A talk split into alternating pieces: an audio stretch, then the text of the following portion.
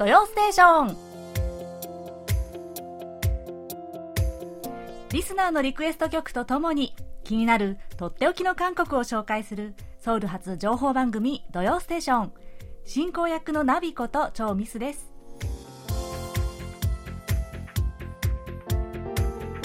リスナーの皆さんこんにちは。あにわせよえうちのベランダにですねバジルを植えてるんですけどいつの間にか白い小さな花がねいっぱい咲いてたんです。気づけば日差しがすっかり強くなってる今日この頃です。えー、先週ですねこの冒頭で私の 個人的な話ですが腰を痛めちゃいましたって話をしたらたくさんメッセージを送っていただきました。本当にご心配おかげでしてすいません。ね大丈夫ですか？お大事にというねお見舞いとともに、えー、結構ですね共感と言いますか私も5年前から腰腰痛で苦しんでますとかですね職場の同僚も腰痛持ちですとかですね、いっぱい、えー、共感のお便りをいただきました。いやー、皆さん、本当にね、くれぐれも気をつけてくださいね。えー、メッセージを送ってくださった、えー、関正則さん、谷口正さん、松本拓也さん、そして及川和明さん、ありがとうございました。はい。で、えー、今日最初のお便りをご紹介しますね。え東京都の岩沢康弘さん、土曜ステーションには久しぶりにメールします。今度の6月19日の放送で私への誕生日プレゼントとしてイーソンイさんの「ああ昔をああえんなりよ」をかけてほしいのです。昔東京駅近くの三中堂というお店でカセットテープでイーソンヒさんの曲を全部買ったことがあります。というお便りでした。えー、岩沢さん。本日6月19日がお誕生日ですかね。생일축하드립니다わーい。お誕生日おめでとうございます。ねえー、カセットテープで全部買ったというですね、イーソニさんの曲、えー、というですね、思い出のこもったリクエストですね。で、イーソンギさん、イーソニさんといえばですね、私先日、テレビでたまたまあの昔の この関連歌謡ジェ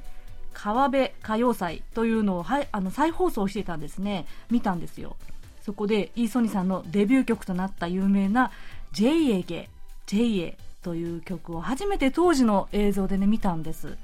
いやー本当に名曲ですよね。なんか今聴いても本当にジーンと胸にしみるような曲でした。では、えー、今日の1曲目は「岩沢康弘さんへのお誕生日のプレゼント曲。イーソニさんの「ああえんなりよああ昔よ」をお聴きいただきながら今週の「土曜ステーション」スタートです。最後までお楽しみください。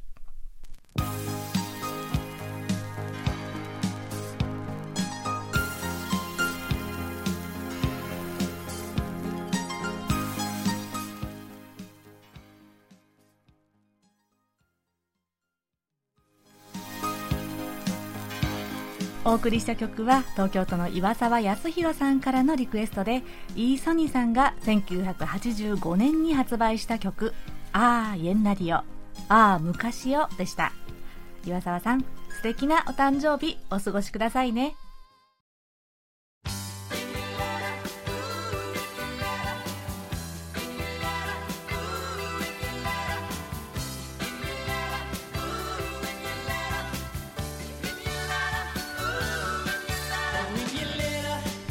それでは引き続きリスナーの皆さんからのお便りです。えー、今日のね、ですはね、えー、ソウル在住のリスナーの方からお便りをいただきました。ご紹介しますね。えー、アニョンハセヨ、ソウルリスナーイガイニンミダというですね、イーガインさんからです。6月の思い出に関する曲ということで、エピソードを送ります。私は6月といえばやっぱり2002年の日韓ワールドカップが真っ先に思い浮かびます。私はその頃小学校4年生でした。レッドデビルの T シャツを着て私の両親の役目をしてくれた母方のおじいさんおばあさんと、えー、テレビの中のサッカー選手たちを一生懸命応援した場面が今でもはっきり思い出されます今は祖父母はどちらも亡くなってもう再現できなくなってしまった場面の一つです2002年の6月はワールドカップの試合だけでとっても楽しく盛り上がってたのに大人になった今はあれほど情熱的で気持ちのいい興奮を味わえるようなことがあんまりなくなってしまいましたというお便りです。はい。ハングルで送ってくださったのを日本語でご紹介しました。えー、イーガインさん、ありがとうございます。そしてですね、私は、初めましてですが、えー、マロンさんこと浅田恵美さんの頃にですね、なんとかご投稿くださってましたよね。ね、ゲストでもご登場いただいたリスナーさんということで、私は存じておりました。ね、ご投稿嬉しいです。えー、確かね、2002年6月、そう、日韓ワールドカップですよね。いや、あの年はやっぱり本当に、日韓双方にとっての節目の年、歴史の節目になった年だったんじゃないかななんて思いますね。うん。で、聞くところによると、やっぱり、なんていうか、韓国での方がすごく盛り上がってたんじゃないかなって気がします。ね、当時、韓国にいたら、あの興奮を一緒に味わえたのかななんて思ったりしますね。うん、ニガインさん。確かにね、だんだんこう、そこまで熱中して夢中になることって、えー、減っちゃうような気もしますけどね。でも、それぐらい当時の記憶っていうのがとっても生き生き残ってるからかもしれませんね。ね、おじいさんおばあさんとの大切な思い出とともにエピソードを送ってくださってありがとうございます。これからもお便りお待ちしてますね。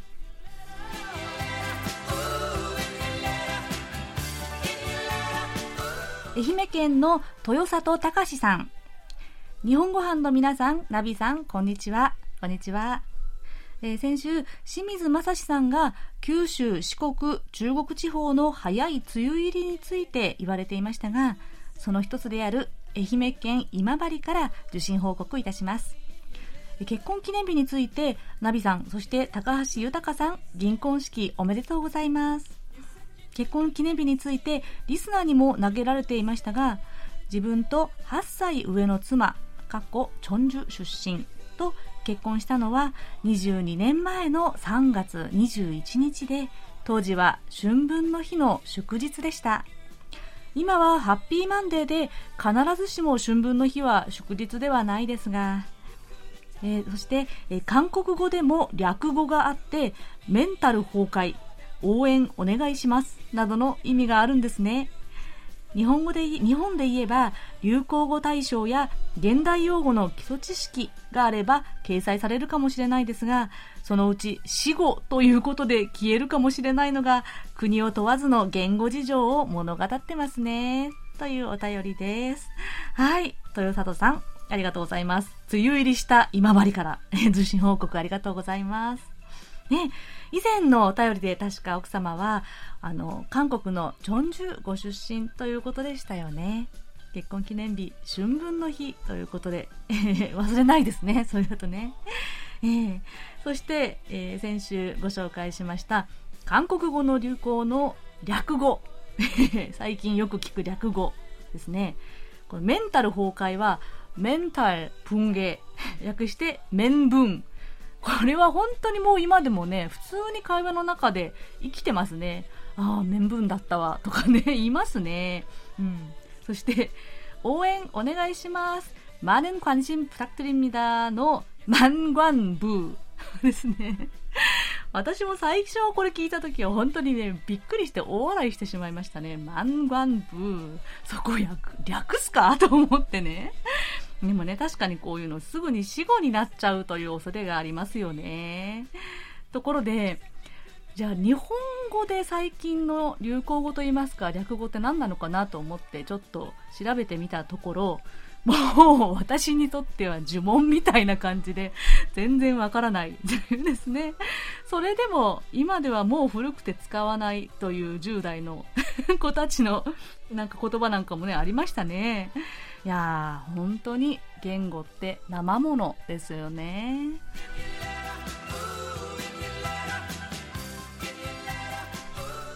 大阪府の谷口正さん。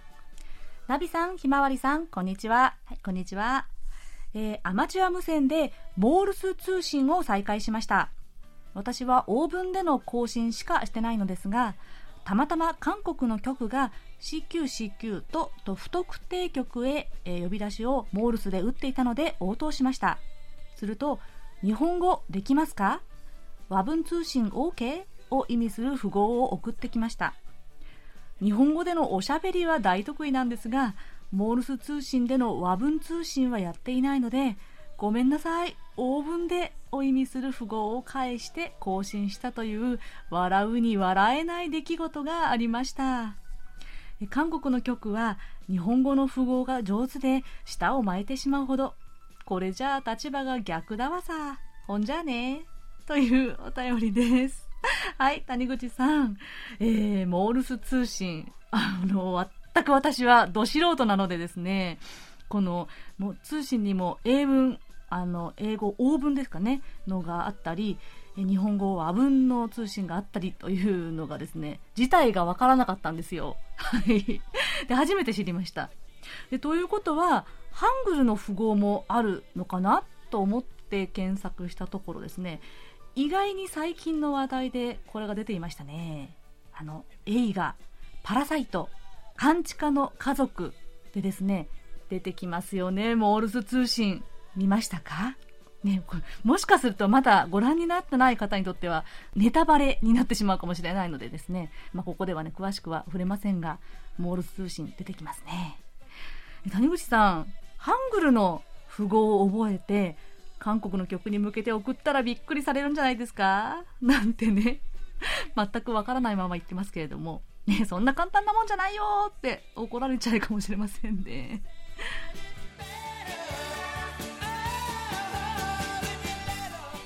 えー、さて、来週が6月最終週ですね。えー、今月のテーマ、雨または6月の思い出にまつわる曲、リクエストやエピソードなどもどしどし送ってくださいね。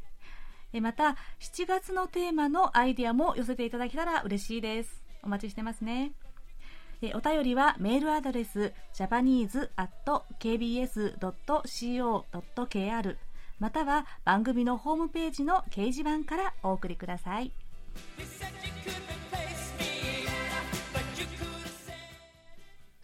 それではこちらのコーナー行きましょう。空耳ハングル。はい今日は岩手県の伊藤浩一郎さんからのご投稿をいただきました、えー、私も空耳ミュージックに応募します。ユンナの暗証番号486、え、ピミルポのサーパイユで、アラジョーと聞こえますが、私にはロシア語の OK という意味のハラッショーに聞こえました。ちょっと厳しいかな？というお便りですが、はい。どんな感じなんでしょうね。早速聞いてみましょう。アラジョーアラジョー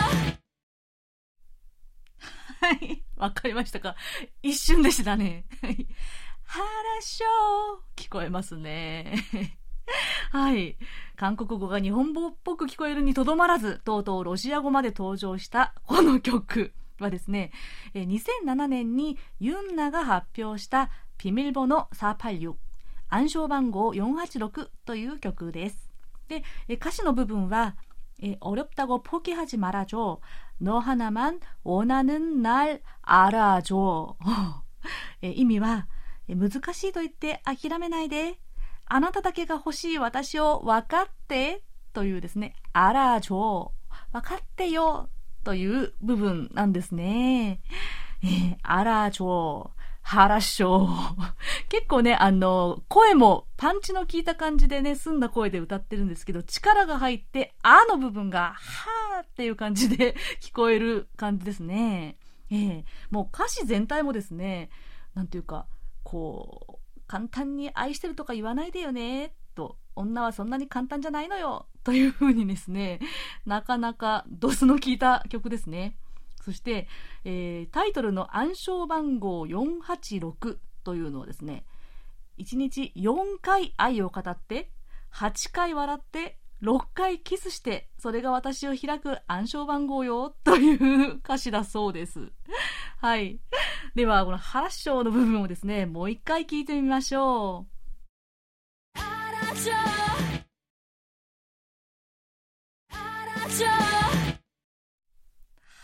はいハラッショーってですね、まあ、OK とか、素晴らしいとか、最高、良いねっていう意味もあるそうなんですね。いや、伊藤さん、まさに、ハラッショーな空耳ミュージックをありがとうございました。というわけで、え今日ご紹介したのは、ユンナのピメボの486、え暗証番号486で、アラジョー、ハラッショーでした。ご投稿くださった伊藤浩一郎さんにはささやかなプレゼントと私のサイン入りベリカードをお送りします。皆さん引き続き楽しい空耳ハングル空耳ミュージックお待ちしてます。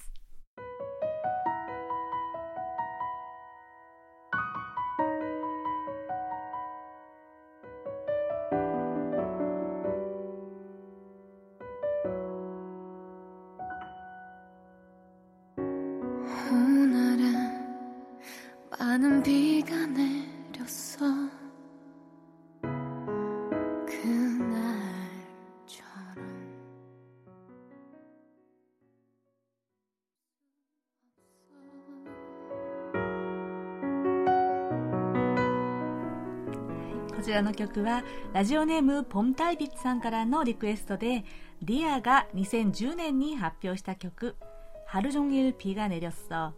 一日中雨が降った。でした、えー、ポンタイビッツさんからのメッセージです。雨にまつわる曲ということで雨の日によく聴く曲をリクエストします。心がすごく落ち着かない時コーヒーを飲みながらこの曲を聴いて雨が降る街の信号機が青になるのを見ているとなぜか心が落ち着きます。ということです。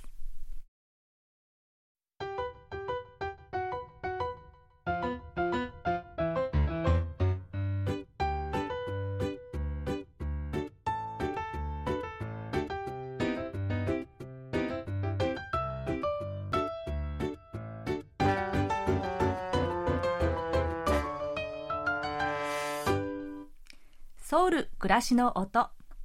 このコーナーでは韓国の日々の暮らしの中で聞こえてくるさまざまな音や話言葉エピソードなどをお伝えしていきます。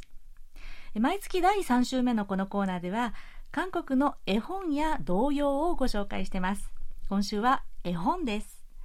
今回は詩人ペクソッが書いた童話の詩を絵本にした順地歌詞平野小骨をご紹介します。順地平という魚をご存知でしょうか？これねニシンに似た魚で韓国語でそごど順地腐っても平なんていう言葉があるんです。これは日本でいう腐ってもタイと似たような意味で、まあ、それぐらい美味しくて価値のあるお魚なんです。そんな平の小骨をタイトルにした詩で書かれた童話です。どんなお話なんでしょうね。では早速ページを開いてみましょう。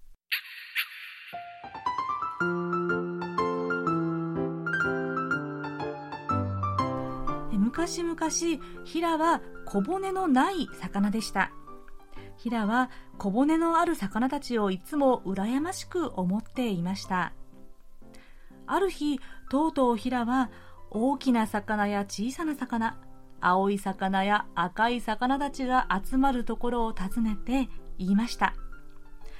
皆さんの小骨を一本ずつ私の体に刺してくれませんか？魚たちは喜んで平に自分の小骨を刺してあげました。大きな魚は大きな小骨。小さな魚は小さな小骨。背の小骨も腹の小骨もみんな刺してあげました。小骨をたくさんもらったヒラはすっかり嬉しくなって帰ろうとしました。ところが魚たちの優しさと言ったらもっとあげると言ってヒラを引き止めるのです。謙虚なヒラはもう十分ですと遠慮して逃げ出します。しかし親切な魚たちはヒラにもっとあげたくて逃げるヒラを追いかけて尾びれにどんどん小骨を刺してあげたんです。そしてヒラは小骨の多い魚特に尾っぽに小骨が多い魚となりました。だからヒラを食べるとき小骨が多いなんて文句を言ってはいけませんよ。魚たちの優しい心が詰まった小骨の多い平を責めないでくださいね。というお話なんです。このお話からわかるように平という魚は味はとっても美味しいけれど小骨の多い魚として知られています。どうして平に小骨が多いのかという由来を語った昔話を土台に詩人ペクソッがユーモアあふれる詩の童話に作り上げたものです。ペクソックは1912年生まれの北韓のピョンアンブクト出身の詩人です。日本に留学したこともあり青山学院英文科を卒業。ペンネームのペクソクのソクというのは石という漢字を書きますがこれは尊敬していた石川啄木から取ったそうです。植民地時代に活躍した詩人ペクソクは方言を好んで使い朝鮮の風景や風俗を温かく描いた詩を数多く発表しました。韓国でとっても愛されて広く読まれている詩人の一人です。有名な詩では私とナターシャと白いロバこちらはミュージカルで上演されたりもしました。この平野小骨の詩に画家キム・セヒョンさんが韓国画をベースにした水彩で大胆でユーモラスな絵をつけて楽しい絵本に仕上げているんです。個性あふれる魚たちの中で主人公のヒラは体がちっちゃくってきょろっとした大きな目玉だけが目立っていてなんだかちょっとおどおどして見えます。でも魚たちの行為で小骨を刺してもらってからは体も大きく堂々と嬉しそうに泳ぐ姿が描かれています。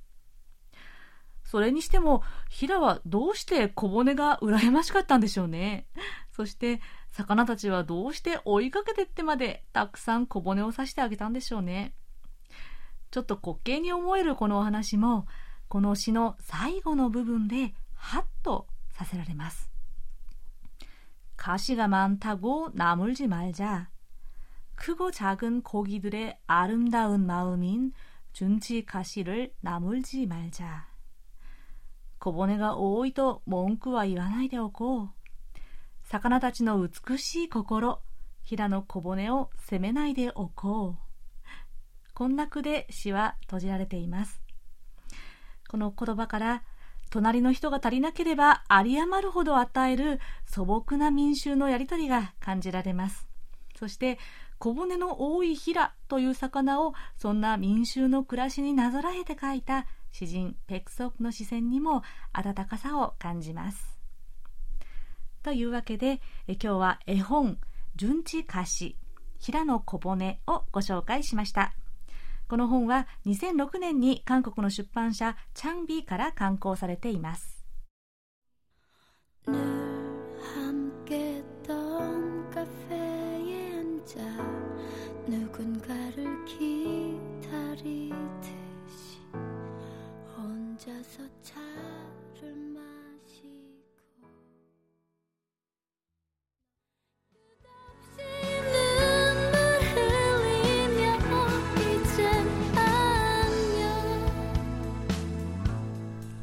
こちらの曲は先ほどご投稿をご紹介した岩手県の伊藤浩一郎さんからのリクエストでパケヒョンさんが2002年に発表した「レイン」でした、えー、今月のテーマの歌は「雨」失恋の歌ですが昔彼と一緒に座ったカフェでポツポツと垂れる雨を一人で見ている姿をピアノの鍵盤を叩く音が雨音のように表現しているところが私は好きです。ぜひ聴いてみてくださいね。というメッセージいただきました。雨の歌ってとっても詩的な情景が浮かぶみたいですね。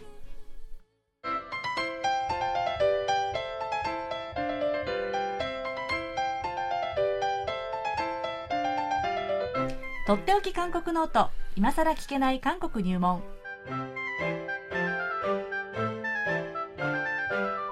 ソウル滞在18年目の韓国社会ウォッチャー。本育大学経営学部助教授の尾形義弘さんが韓国社会のどんな疑問にもお答えします。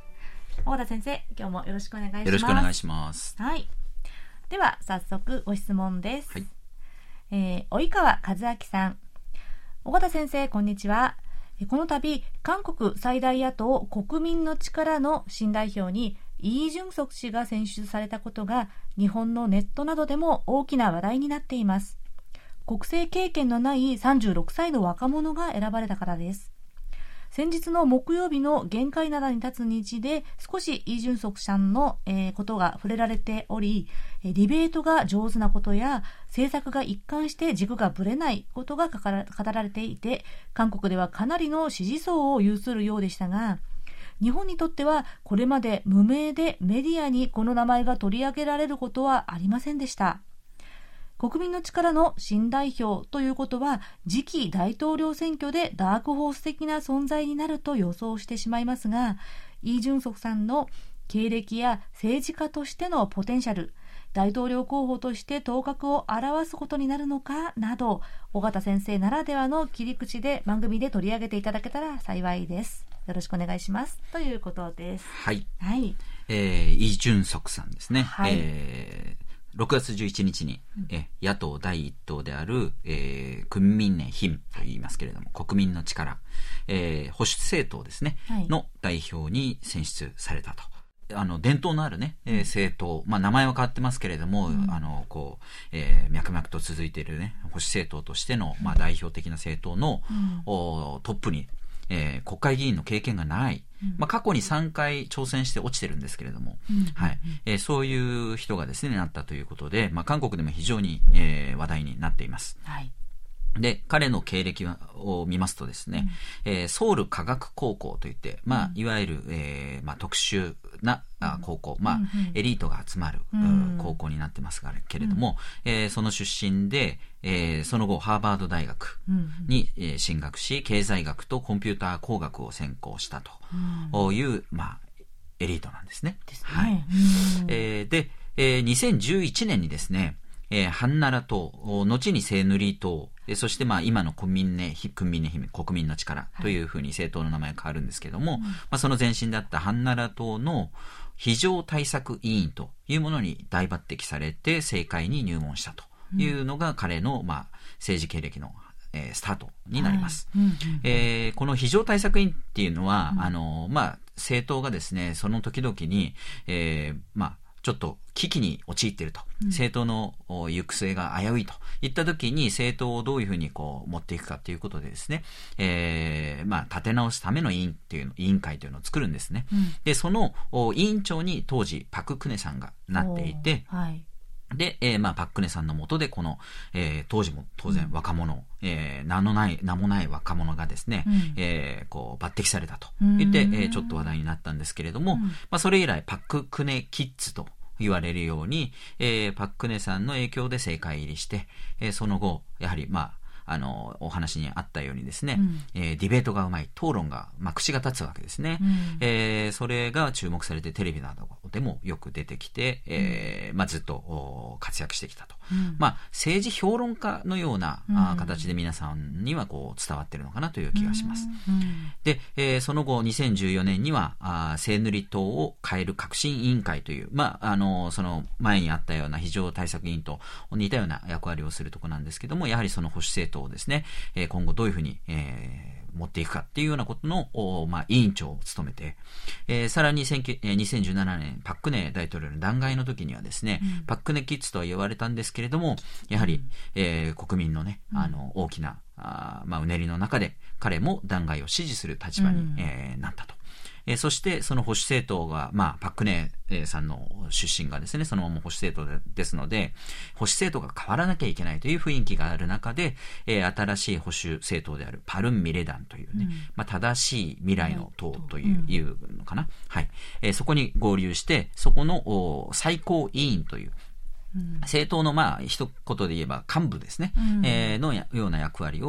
お果たしました。で、その後、おそのおパルンミレダンというのが、えー他の保守う政党と一緒になる形で、保守、えー合同政党として未未来統合党という、えー党が、えー立ち上がるんですけども、これがその、まあ、今のクンミネヒム、国民の力等の、まあ、あ前の名前になります。で、そこに、えーまあ、やはりと当然合流して、えー最高委員委員として今まで活躍してきたと。おそれが2020年からあ今に至る、えー彼の経歴になります。えーで、今回ですね、えー党の代表に、えーいよいよなったと。いうことなんですけれども、まあ、ずっと保守の論客というような感じでずっとやってきて、えー党とお責任のある立場でですね、党を引っ張っていく、えー立場になったんですけれども、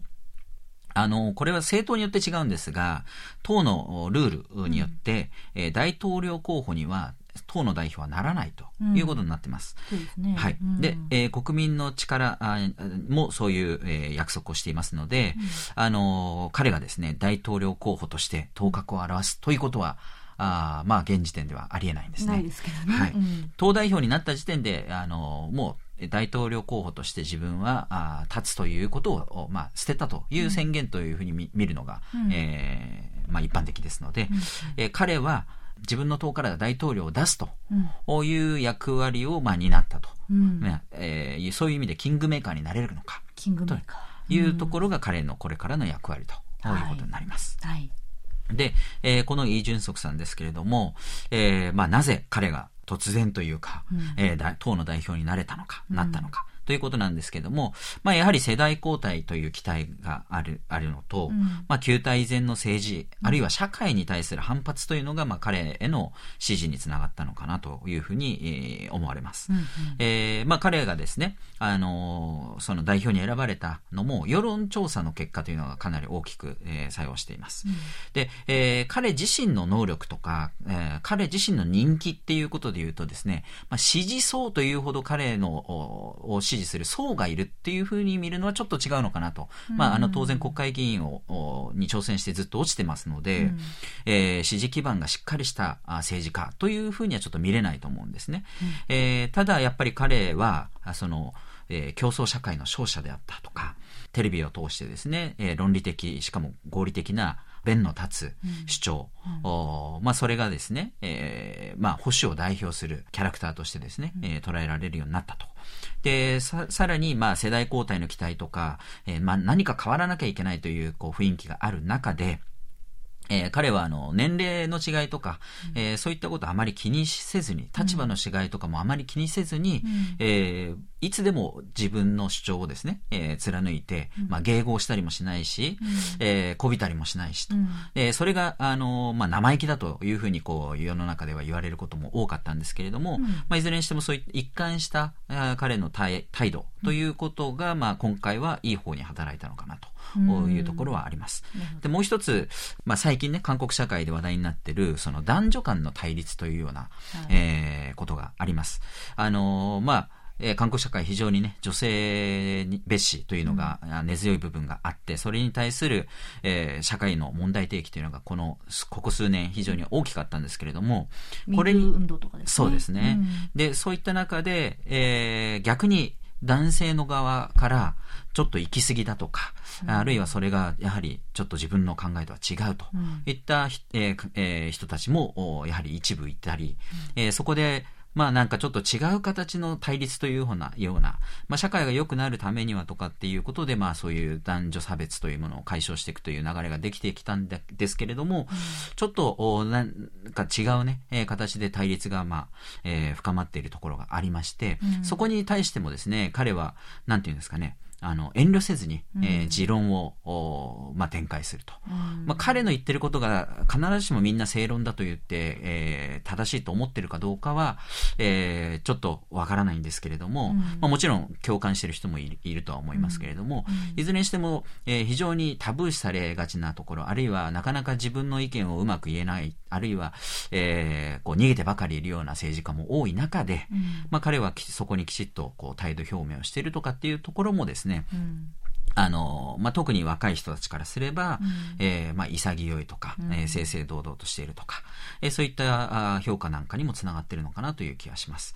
えーまあ、で、彼がまあ生意気だとかって言われるんですけども、やはり韓国はですね、上下関係とか非常に大切にする社会でもありますので、うん。彼が本当に生意気なだけかっていうとそうではなくてですね、人間関係に関してはきちっと礼儀正しい部分っていうのもあるようで、うん。あのまあやはりその自分とね、立場が違う人にえー対しても、討論の中ではもうコテンパンにこう論破するんですけれども、うん。えーだからといって相手をですね、こう誹謗中傷するとか、そういったところはなかなかあんまり、えーうん。見られない、うん。えータイプのおなんですね。うん。まあそういったことが、まあ今回そういう公職に、えーつくような後押しになったのかなという気はします。うん。で、実は彼はですね、その、まあ、あの、保守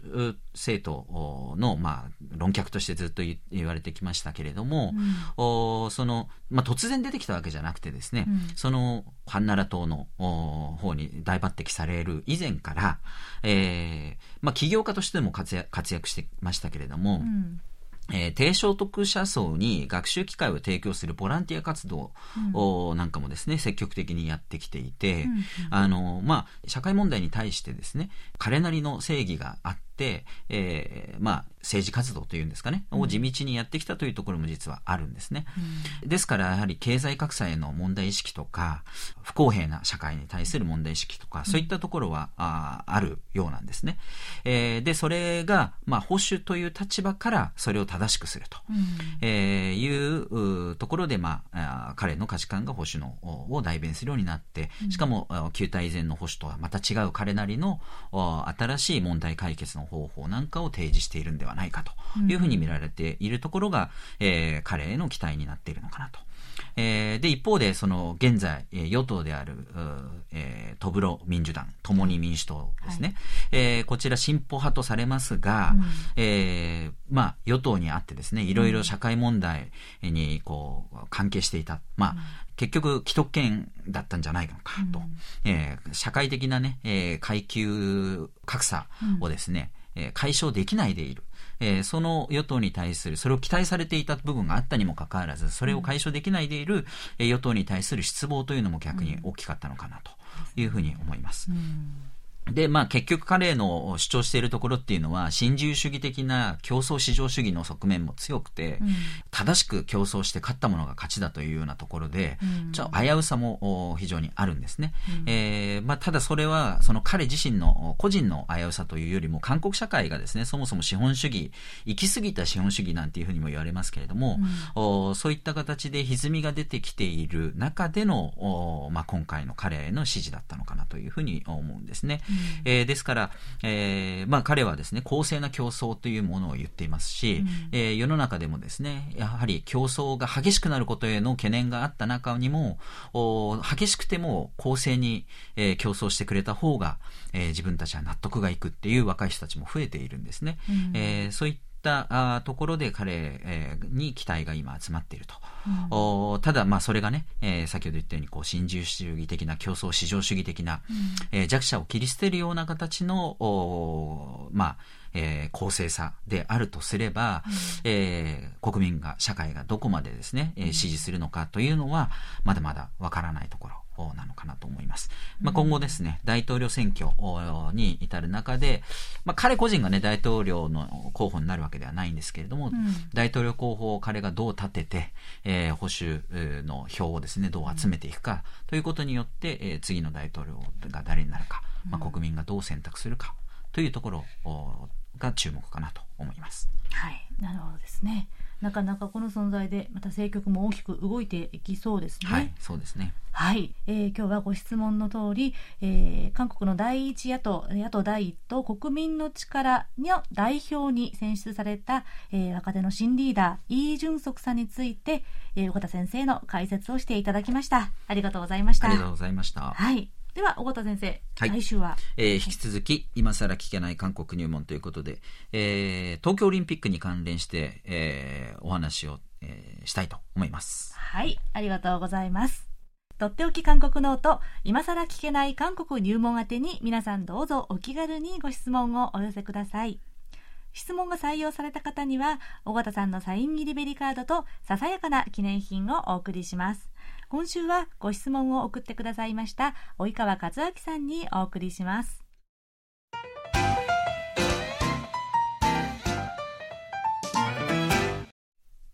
毎月第3週目はおすすめクッキングです。え今日はおつまみにぴったりご飯のおかずにも合うサキイカの甘辛あえというのをご紹介します。これは市販のソフトサキイカおつまみによくありますね。こちらを使います。ではまず材料です。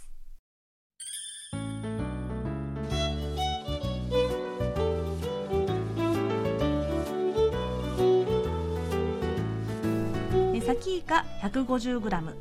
マヨネーズ大さじ1コチュジャン大さじ1唐辛子の粉大さじ半分。ごま油大さじ1蜂蜜大さじ1砂糖大さじ半分。すりおろしにんにく大さじ半分。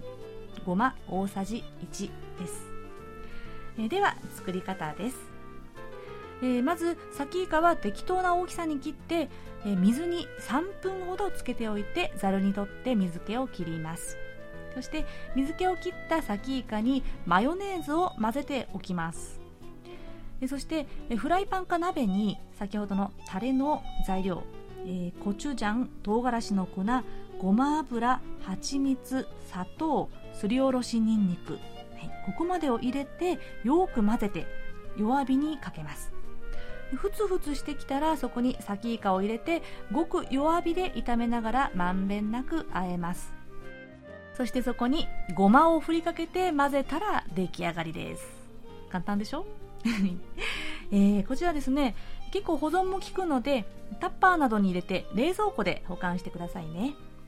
そして水に軽くつけておくのとあとマヨネーズで和えることで何日か経ってもしっとり柔らかく食べられるのでここがポイントですね。これはもう冷たく冷やしたビールのお供にもいいし、えそして甘辛い味がですね、えー、ほかほかの白いご飯にもぴったりのおかずになります。ぜひ試してみてくださいね。